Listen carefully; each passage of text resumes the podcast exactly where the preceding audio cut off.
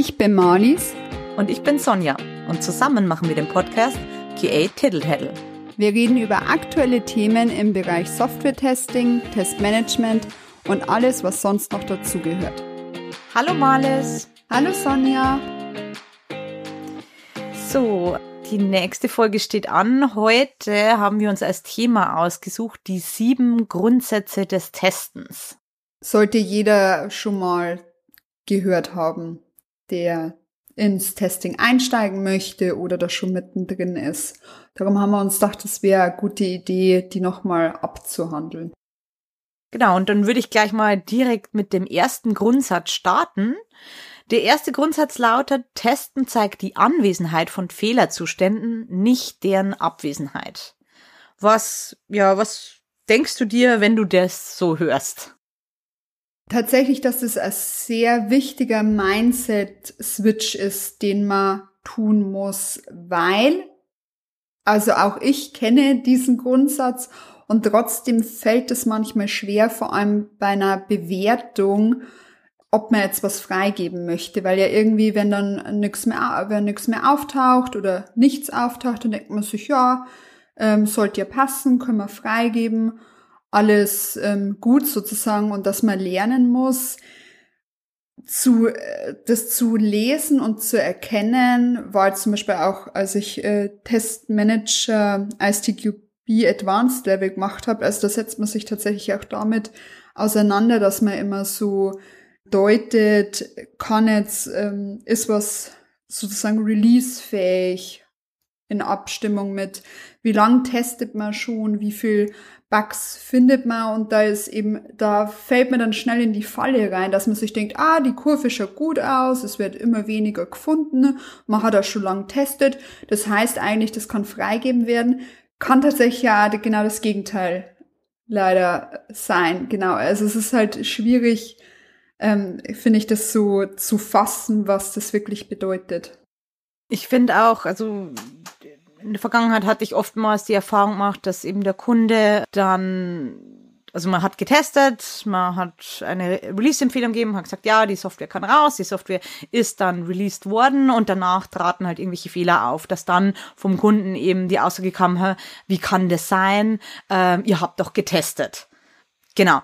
Und da ist, glaube ich, oftmals das Problem de, die falschen Erwartungen äh, der Stakeholder, in dem Fall jetzt äh, des Kunden.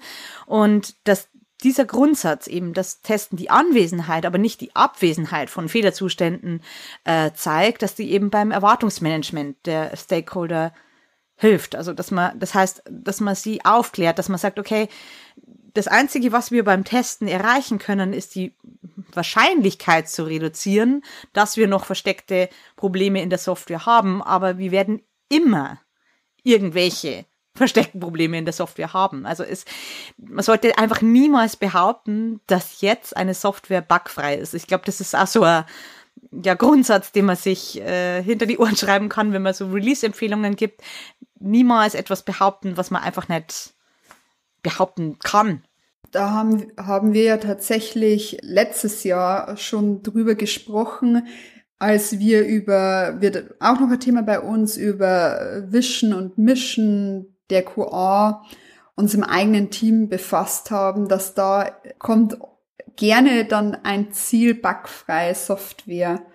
Und das ist eben das, was du sagst. Ich glaube, das ist halt auch so verankert, weil das halt so ein hoher Anspruch an einen selber ist, dass man natürlich alles finden will und es aber auch darum am Ende gar nicht geht. Also es ist ja irgendwie, ähm, da spielt ja ganz viel auch wieder dieses ähm, Risiko, Kosten-Nutzen mit rein. Da kommen wir heute noch öfter dazu, weil das ja eigentlich bei jedem Grundsatz dann immer wieder sich auch wiederholt ein wenig, ähm, dass da eben das, es ist ja gar nicht, es ist nicht interessant sozusagen, dass Bugs drin sind, weil das ist einfach so, sondern halt, welche man vorab abfangen kann und wie es, was haben die für einen Impact auf den Kunden, auf das Produkt.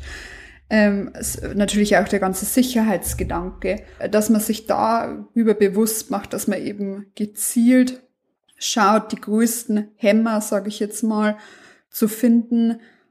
Und auch da kann was durchrutschen, wie du sagst, das muss man auch schärfen. Also auch dann, das ist ja ähm, nicht nur Kundensicht oder dann PO-Sicht, sondern auch äh, Entwicklung, dass da dann eben gesagt wird, ja, aber wie, wie konnten das passieren? Weil dann kann ich auch die Frage stellen, ja, wie konnten das passieren, dass das überhaupt bis zu uns äh, durchrutscht? Genau, also es ist ja nur immer Verschiebung des Problems und da muss man eben dann schon analysieren, wie konnte das passieren? Das finde ich auch ganz wichtig, aber ohne halt, also ohne Finger auf jemanden zu zeigen, sondern als Team einfach dann Maßnahmen einlenken. Genau, und ich habe nochmal so ein paar ja, mögliche Ursachen aufgeschrieben. Also wie gesagt, was man auch dem, dem Kunden, der Kundin mitgeben kann, warum da immer noch Bugs drin sein werden, auch nach dem Testen. Das ist äh, eine mögliche Ursache. Es kann sein, okay, man hat nicht, man hat ja immer nur eine Auswahl an Geräten oder Betriebssystemen, auf denen man testet. Aber es kann sein, dass ja irgendein Kunde, Kundin ein anderes Gerät verwendet. Und da treten auf einmal Bugs auf. Dass man vielleicht an der Stelle zu wenig Tests hat. Dass man Tests mit dem falschen Fokus hat.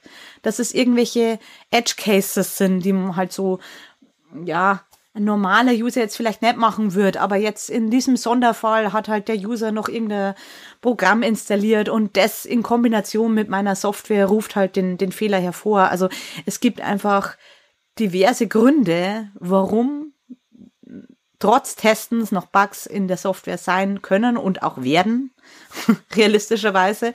Und ich glaube, da ist es wirklich einfach wichtig, Erwartungsmanagement zu betreiben mit den Stakeholdern, damit allen klar ist und im Nachgang niemand überrascht ist, wenn die App auf Live eben released wird, nach Freigabe, Freigabe durch die QA und es dann doch eben zu Fehlern kommt. Dann würde ich sagen, springen wir doch gleich zum nächsten ähm, Grundsatz. Genau. Der zweite Grundsatz, der wäre, vollständiges Testen ist nicht möglich. Genau. Ist auch meine Meinung. Also es ist nicht möglich. Zielt auch wieder mit dem ersten ab. Also sogar wenn es möglich wäre, glaube ich, würde man nicht alles finden und dann ist es eben auch ähm, eine Kosten-Nutzen-Rechnung.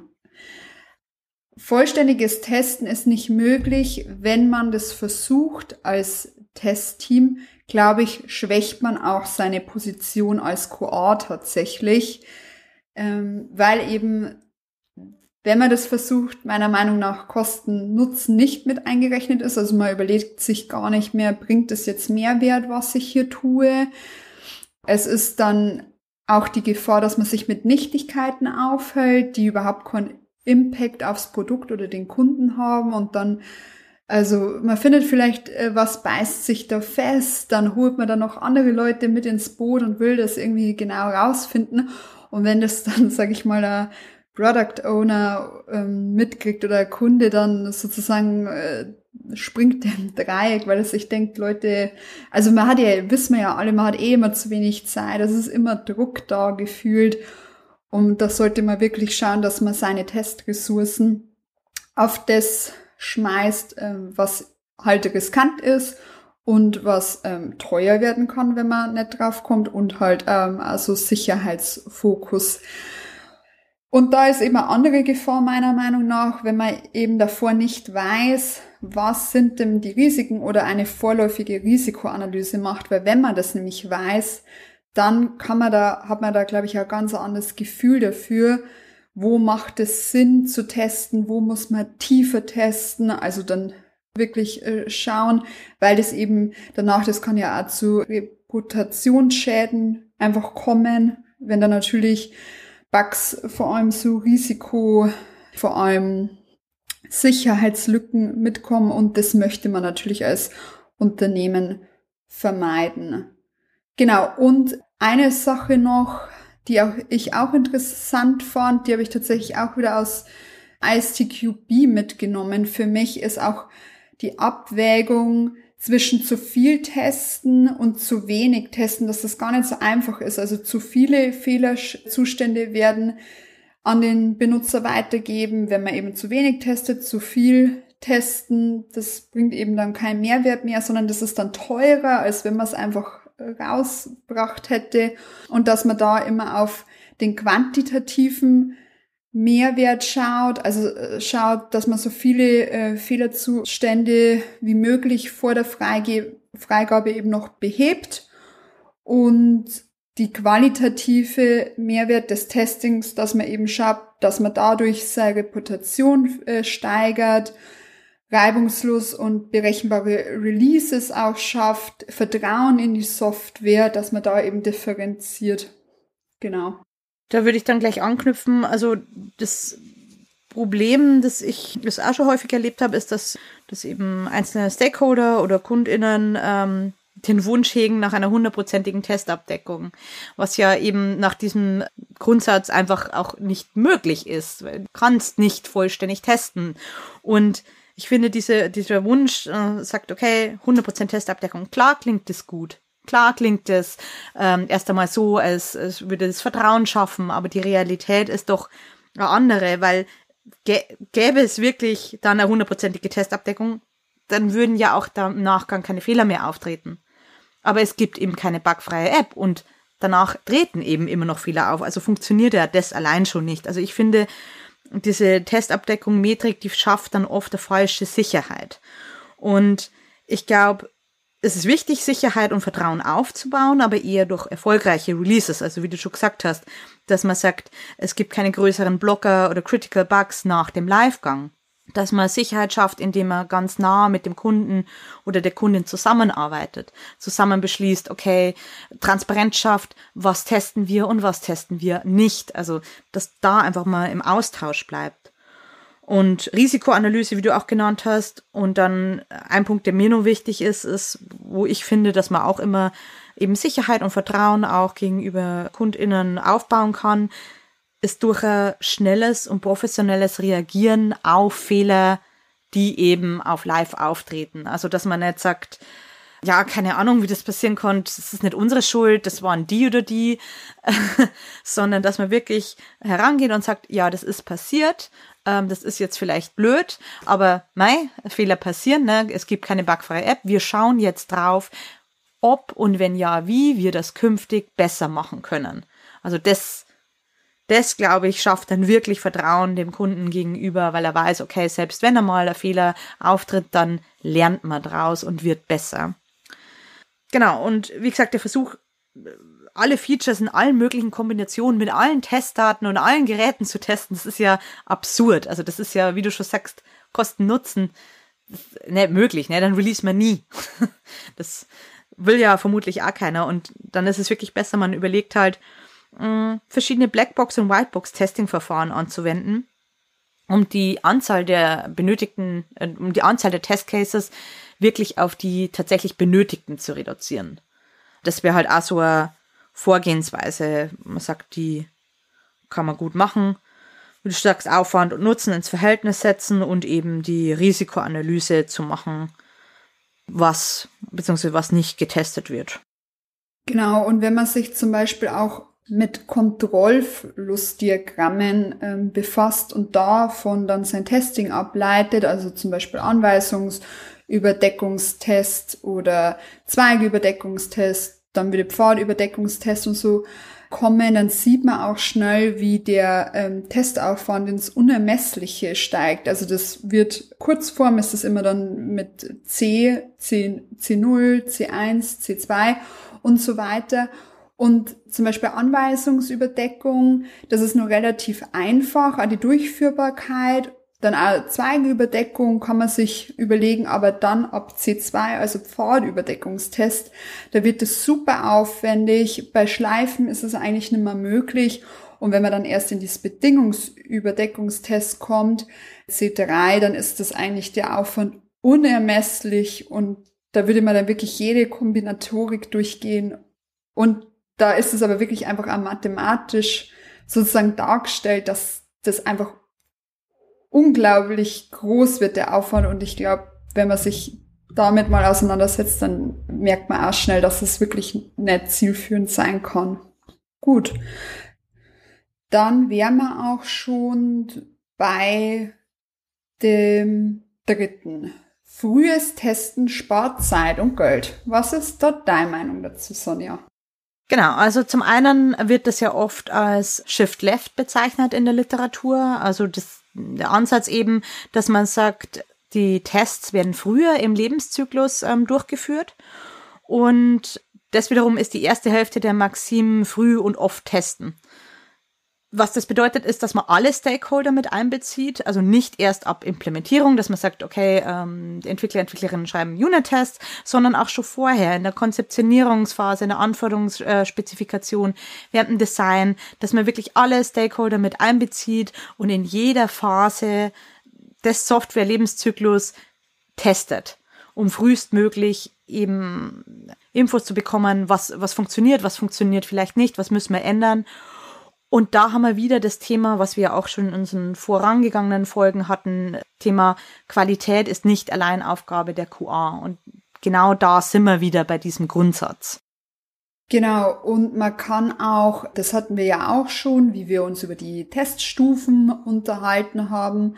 Also es ist nicht nur äh, Unit-Test natürlich, da sollte schon davor auch nochmal was kommen, aber trotzdem kann man schon in der Unit-Test-Phase billig und schnell vieles abfangen und auch wenn man zum Beispiel auf sowas achtet wie Code Reviews, alles, das kann ja dann, da wird auch schon ganz viel abgefangen, bevor das überhaupt zur QA kommt. Also auch da, wie du gerade auch schon angesprochen hast, wenn man da eben auch hohes Qualitätsbewusstsein bei der, bei den EntwicklerInnen schafft, glaube ich, hat man einfach schon eine bessere Ausgangsqualität, die dann in die QA kommt und man sich dann nicht mit, ähm, sage ich mal so, Kleinigkeiten oder mit so es kann ja manchmal sein, dass zum Beispiel was in die QA kommt, was dann irgendwie, da ist ein Blocker-Bug drin und man kann gar nicht testen. Also es wird sofort zurückgeschoben und da stelle ich mir manchmal schon die Frage, hätte man das nicht wirklich sehen können, weil man da kurz als Entwicklerin drüber schaut. Ich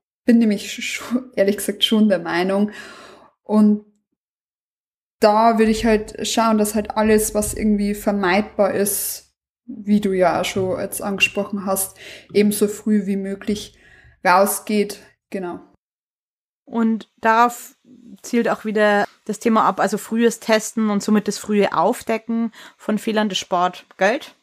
Und da gibt es die Rule of Ten, die Zehnerregel, ich weiß nicht, ob du davon schon mal gehört hast, aber die besagt, dass die Fehlerkosten sich verzehnfachen in etwa pro Phase.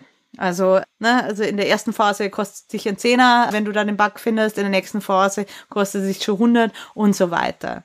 Und das ist halt schon beachtlich, was man da an Geld sparen kann, wenn man früher zu testen beginnt und eben die Fehler früher aufdeckt. Gut, dann würde ich sagen, kommen wir schon zum vierten Grundsatz, und zwar die Häufung von Fehlerzuständen. Da würde ich gleich einmal starten, was dazu zu sagen, weil wir hatten ja in der vergangenen Folge das Thema exploratives Testen und unter anderem auch das äh, Thema Testing mit Touren. Und zu diesem Grundsatz gibt es eine Tour nämlich von eben James Whittaker, Testen mit Touren, und zwar die Bad Neighborhood Tour. Und die besagt, also die Idee dahinter ist eben, dass man sagt, okay, wenn irgendwo Fehler auftreten in einem bestimmten Bereich einer, einer Software, einer App, dann verstecken sich vermutlich im selben Bereich noch viel mehr Fehler. Und das kann man sich zunutze machen, indem man eben diese Bad Neighborhood Tour macht. Also sagt, okay, äh, wenn wir in einem schlechten Viertel sind, dann ist halt da mehr, sind halt mehrere Dinge schlecht. Und ähm, ich mache das dann immer so, ich habe mal in Jira einen Filter gesetzt äh, für das jeweilige Projekt. Typ dann eben Bug, beziehungsweise Bug und Floor, je nachdem, was man eben bei sich im Unternehmen verwendet. Und dann versuche ich, also habe ich so gemacht, dass ich praktisch Label eingeführt habe für die verschiedenen Bereiche. Dass du zum Beispiel sagst, du hast, du labelst jetzt alle Bugs, die mit dem Thema Login zu tun haben, mit dem Label Login und so, und so weiter. Und dann kann man sich nämlich in Jira ein eigenes Dashboard erstellen und dann mit Hilfe eines Gadgets, zum Beispiel, also ich nutze da einfach mal PyChart, sich anzeigen lassen, bei welchem Label, also in welchem App-Bereich gehäuft Bugs auftreten und dann gezielt auf diesen Bereich gehen. Also ich hatte dann zum Beispiel eben ein Label Login, ein, ein Label ähm, User-Profil, Label Logout von mir aus, Genau, und dann sieht man halt auf einen Blick, okay, wo treten am häufigsten Bugs auf und kann sich dann in seinen Tests eben auf diesen Bereich der App fokussieren. Das ist tatsächlich witzig, weil wir glaube ich, da beide ganz unterschiedliche Herangehensweise haben, da du eher vom Frontend-Testing kommst, genau vom Client-Testing und ich eher eher vom Backend-Testing, weil ich da jetzt an ganz andere Sachen tatsächlich gedacht habe. Und zwar würde ich, wenn, wenn jetzt ein äh, Blocker-Bug oder Critical-Bug auftritt, immer schauen, dass ich ähm, mich, also eine Analyse mit der, mit der Entwicklung durchführe, also mit dem Entwickler, Entwicklerin zusammensetzen, da schauen, hat dieses Problem, kann es sein, dass da sich sozusagen Probleme häufen im Code und äh, was können wir jetzt tun, dass wir das schnellstmöglich aufdecken, äh, was da so rundum noch los ist oder was hat es für Auswirkungen auf andere Sachen oder auch bei der Implementierung. Ich bin mir sicher, dass ein Entwickler, wenn der was implementiert, da auch ein Gefühl dafür hat, wie fehleranfällig das Ganze ist. Was hat das ähm, für einen Multiplikator auf andere Bereiche? Genau, also finde ich nur spannend, weil wir das, äh, glaube ich, einfach, weil wir aus zwei unterschiedlichen Richtungen kommen, da der eine von oben und der andere von unten irgendwie mehr. Genau. Ich habe es zumindest angemerkt bei mir, ähm, dass ich gesagt habe, es ist immer hilfreich, dass man zusammen mit den Entwicklerinnen überlegt, wo potenzielle Fehler häufig vorkommen. Aber ich habe es dann auch, wie du, wie du schon sagst, eher äh, von der Frontend-Sicht gemacht. Also zum Beispiel, dass man sagt, dass man auch so generell erfahrungsbasiert rangeht, dass man sagt, okay, eine Seite, wo ich jetzt wenig Eingabemöglichkeiten habe, ist vermutlich weniger anfällig als eine Seite, wo ich sage, ich habe da ganz viele Eingabefelder, ich habe diverse Dialoge, ist einfach ein komplex aufgebaute Seite, die ist natürlich fehleranfälliger, als wenn ich jetzt sage, okay, das Einzige, was ich auf der Seite machen kann, ist, ich weiß es nicht, meinen Namen ändern. Also vergleichsweise. Aber auch da, also wie du schon sagst, äh, definitiv die Ansicht der EntwicklerInnen mit abholen, äh, weil die das einfach nochmal die App, die Software von Code-Ebene kennen und dadurch einen ganz anderen Input liefern können. Ja. Und auch wie, wie ist das Ganze da eben aufgebaut? Also wie verschachtelt ist vielleicht der Code? Ist der Legacy Code mit drinnen? Und ich glaube, da sind eben auch beide Ans äh, Ansichten oder Ansätze auch ganz hilfreich, dass wir da jetzt so unterschiedliche Beiträge hatten, weil man da eben auf jeder Teststufe unterschiedlich äh, herangehen kann. Da glaube ich, wären wir dann auch so weit dann schon durch. Und dann wird man auch schon zum fünften Thema kommen, nämlich Vorsicht vor dem Pestizidparadoxon. Genau. Ich glaube, da wäre es gut, wenn man jetzt erstmal kurz erklärt, was ist denn dieses Pestizidparadoxon? Tatsächlich ist es ähm, wie auch in der echten Welt, dass Tests nicht länger effektiv im Erkennen von Fehlerzuständen sind, so wie Pestizide nach einer Weile nicht mehr effektiv in der, Verzicht, in der Vernichtung von Insekten. Also heißt, wenn ich immer dasselbe teste, also immer dieselben Testcases durchführe, werde ich auf keine neuen Bugs stoßen. Genau, und ähm, dann wäre natürlich eine mögliche Lösung, dass man sagt, okay, wir schreiben einfach mehr und bessere Testfälle, insbesondere wenn es sich um einen wichtigen Teil der Anwendung handelt. Genau, zum Beispiel kann man auch ein Tool zur Codeabdeckung verwenden, um eben sicherzustellen, dass äh, Testfälle alle, äh, Testfälle alle Codepfade abdecken. Das ist sicher eine mögliche Lösung und da würde ich trotzdem differenzieren. Ich würde sagen, wenn es sich um einmaliges Testen handelt, ähm, zum Beispiel bei der Initialabnahme der User Story, dann ist es auf jeden Fall wichtig, kreativ zu werden und so viele Szenarien wie möglich abzudecken. Wenn es aber dauerhafte Tests sind, also die dann wirklich in, in, dein, in dein Testset mit aufgenommen werden sollen, dauerhaft, finde ich, ist es ein bisschen zu einfach zu sagen, einfach mehr Testfälle. Weil ich eben nicht dafür bin, dass man einfach, ja, Quantität vor Qualität. Also ich finde schon, dass man abwägen muss. Ähm, viel hilft nicht immer viel. So. Deswegen ist mir diese Lösung ein bisschen zu pauschal und dann sollte man trotzdem immer mit Bedacht abwägen, was nun wirklich ins bestehende Testset aufgenommen wird und was nicht. Aber wie gesagt, wenn es sich um einmalige Tests handelt, dann ist es durchaus eine Möglichkeit, dass man einfach sagt, mehr und bessere, also kreativer werden, mehr Szenarien einfallen lassen. Dann bin ich da ganz dabei. Und es macht wahrscheinlich bei Regressionen, kann, äh, kann dieses Paradoxon hilfreich sein, wenn das vor allem wegautomatisiert ist, weil eigentlich will ich auch, dass meine ähm, Regressionstests nicht, nicht fällen. Also die sollen ja auch stabil sein und die sollen ja einfach grün durchlaufen im besten Fall, weil ich ja einfach nur zeigen will, ähm, dass hier, äh, es wurde wo, äh, scheinbar irgendwas an der Software verändert, aber das hat scheinbar zumindest die für die Tests, die ich habe, keinen Impact auf meine Tests. Also es scheint stabil zu laufen oder es ist jetzt kein Blocker oder kritisches Thema, das ich abfangen hätte können. Also da finde ich das schon interessant und trotzdem sollte man da auch wiederum darauf achten, dass man immer wieder auch eben Risikoanalyse betreibt, schaut, wenn das Testset größer wird ob das dann noch äh, sinnhaft ist, bestimmte Tests drin zu lassen oder ob man sagt, okay, da kann man jetzt äh, das nochmal auf einer anderen Teststufe vielleicht abdecken. Das reicht, das muss gar nicht mehr in, in der späteren kommen. Also, dass man, also das Test sozusagen, das ist alles äh, wie, wie erleben das Dokument. Also man refactort und man hat neue Erkenntnisse und die fließen auch beim automatisierten Testing hoffentlich damit ein. Dann würde ich zum nächsten Grundsatz übergehen. Und das wäre der sechste Grundsatz, und zwar das Testen ist kontextabhängig. Sprich, keine zwei Systeme sind exakt auf die gleiche Art und Weise testbar. Ähm, das erstmal schon so als äh, Pauschalaussage.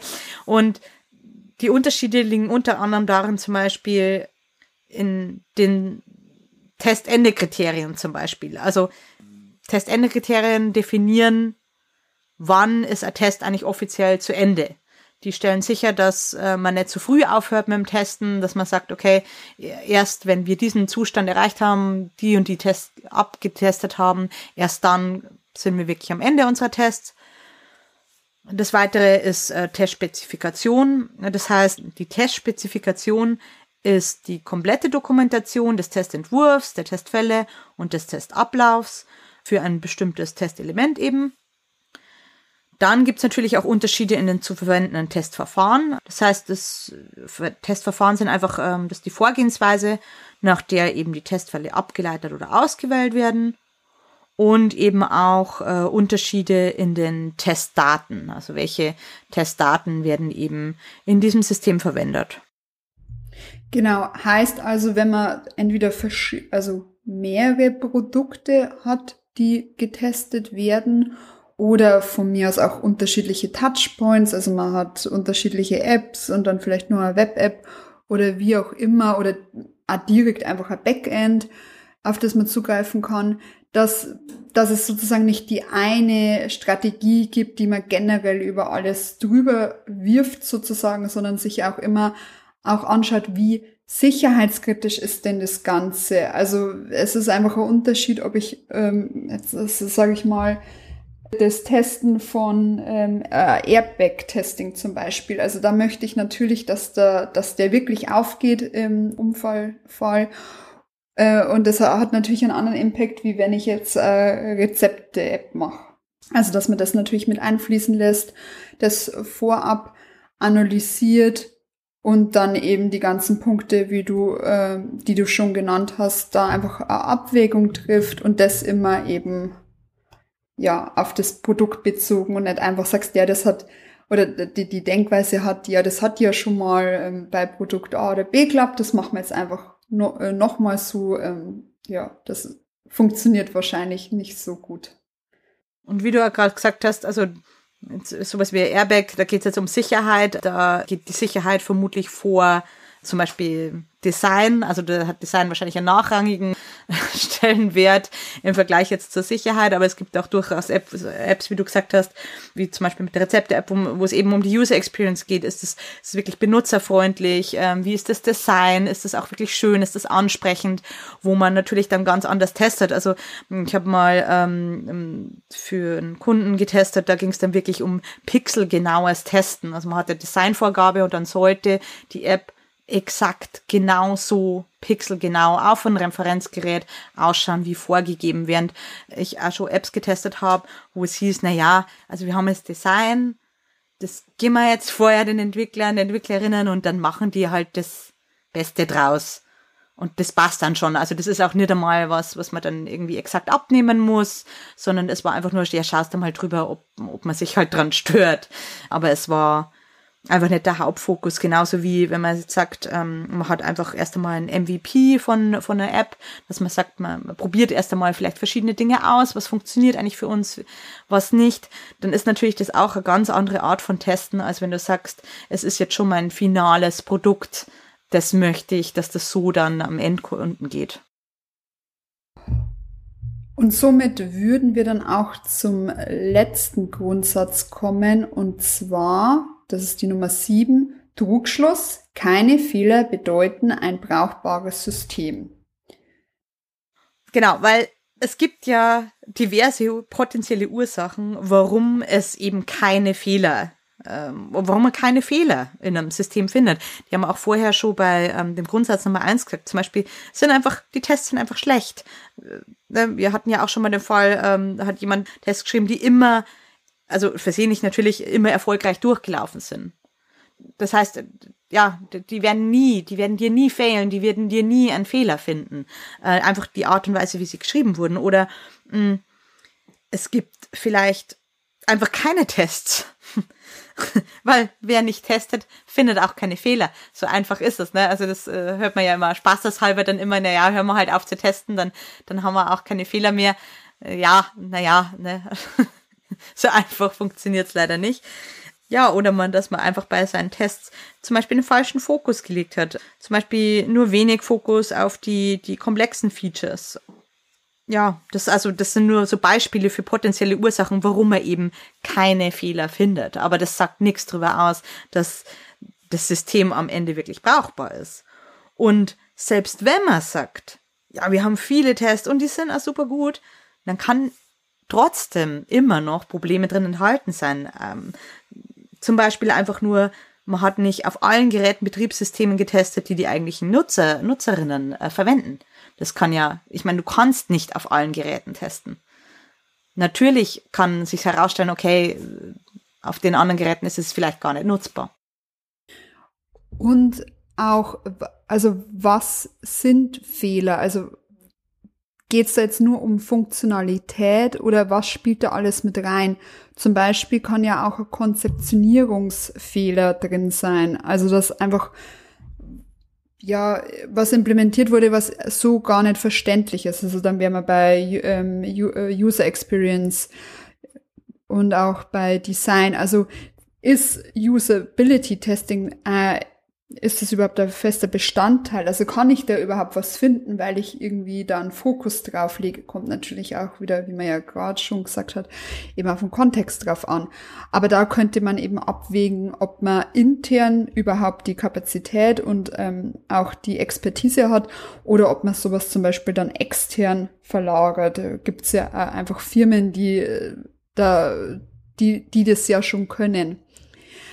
Dann auch sowas wie AB-Testing, also wenn man sich gar nicht sicher ist, so was wird denn eher angenommen vom Kunden. Also dass man zum Beispiel eine Version ausspielt und da aber ein Button zum Beispiel an zwei unterschiedlichen Stellen ist und dann schaut, okay, wie ist denn das Klickverhalten da? Wird das angenommen? Wird das eher angenommen? Und dann eben auch wieder Rückschlüsse auf äh, Usability ziehen kann. Und auch, das wird auch immer, kommt natürlich auch auf Software drauf an, wie wichtig ist die Performance. Wenn nämlich zum Beispiel, das ist ja einfach wissenschaftlich belegt, ähm, ein Produkt zu langsam reagiert und also, da habe ich jetzt nicht die genauen Sekunden im Kopf, aber ab einer bestimmten Sekundenanzahl ist es wirklich wahrscheinlich, dass der User das zwei, dreimal probiert und dann sagt, okay, wenn ich die App nicht unbedingt benutzen brauche, dann nehme ich jetzt ein Alternativ alternative Software her. Und das ist ja auch sowas, was man nicht ähm, einfach in Fehler also gießen kann, sozusagen bei der Abnahme, sondern da muss man wirklich einen Fokus drauf legen, sich damit auseinandersetzen und da so Richtlinien festlegen. Wann ist denn da mein System brauchbar? Gerade das mit der Performance finde ich wirklich einen echt wichtigen Punkt und so muss ich ja sagen, so geht's mir ja selber auch. Ne? Also wenn ich irgendeine App habe und das lädt ewig nicht. Nee, also sorry, aber dann Tschüss. das, äh, da habe ich ja kein, keine Geduld dafür. Das erinnert so an ähm, ja, Modemzeiten, wie man sich einwählt ins Internet und ja, ich bin alt. Okay, ähm, also ich hatte mir nur einen Punkt nur aufgeschrieben und zwar, dass es auch, ja, selbst wenn man das alles testet, ja auch immer nur eine Möglichkeit ist, dass einfach die eigene Testumgebung nicht mit den realen Bedingungen übereinstimmt. Und das kann natürlich auch immer so Ursache sein, wo man sagt, ja, hey, im Test läuft alles super und hey, wir haben gar keine Fehler und die Performance ist klasse und ach, ist die App toll und dann released man und ist es halt dann leider doch nicht und dann muss man feststellen, ja gut, wir testen halt auch auf einem System, das den realen Bedingungen einfach überhaupt nicht entspricht. Genau, aber das wären so meine Punkte zu dem letzten Grundsatz des Testens. Mein persönliches Fazit wäre somit, dass es auf jeden Fall Sinn macht, sich mit die sieben Grundsätze des Testens auseinanderzusetzen und sich auch zu überlegen, wo kann man selber oder das ganze Team am besten natürlich gleich ähm, nur besser werden, was kann man verändern an seinem ganzen äh, Testen und ich glaube, da ist man auch immer wieder, äh, fällt man da in so, in so Fallen rein. Also das ist wahrscheinlich auch was, da kann man immer mal wieder sich so ein bisschen Gedanken machen, schauen, passt, passt es noch so, wie wir da gerade unser Testing fahren. Genau, und ich denke, damit hast du schon alles gesagt, was jetzt Wichtiges zu dem Thema zu sagen gibt. Also wie gesagt, äh, es macht durchaus Sinn, sich mit den ähm, Grundsätzen mal zu befassen und die am besten im Schlaf auswendig zu können. und damit wären wir dann am Ende der heutigen Folge. Und ich freue mich schon aufs nächste Mal. Tschüss, Marlis. Bis dann, Sonja. Ciao.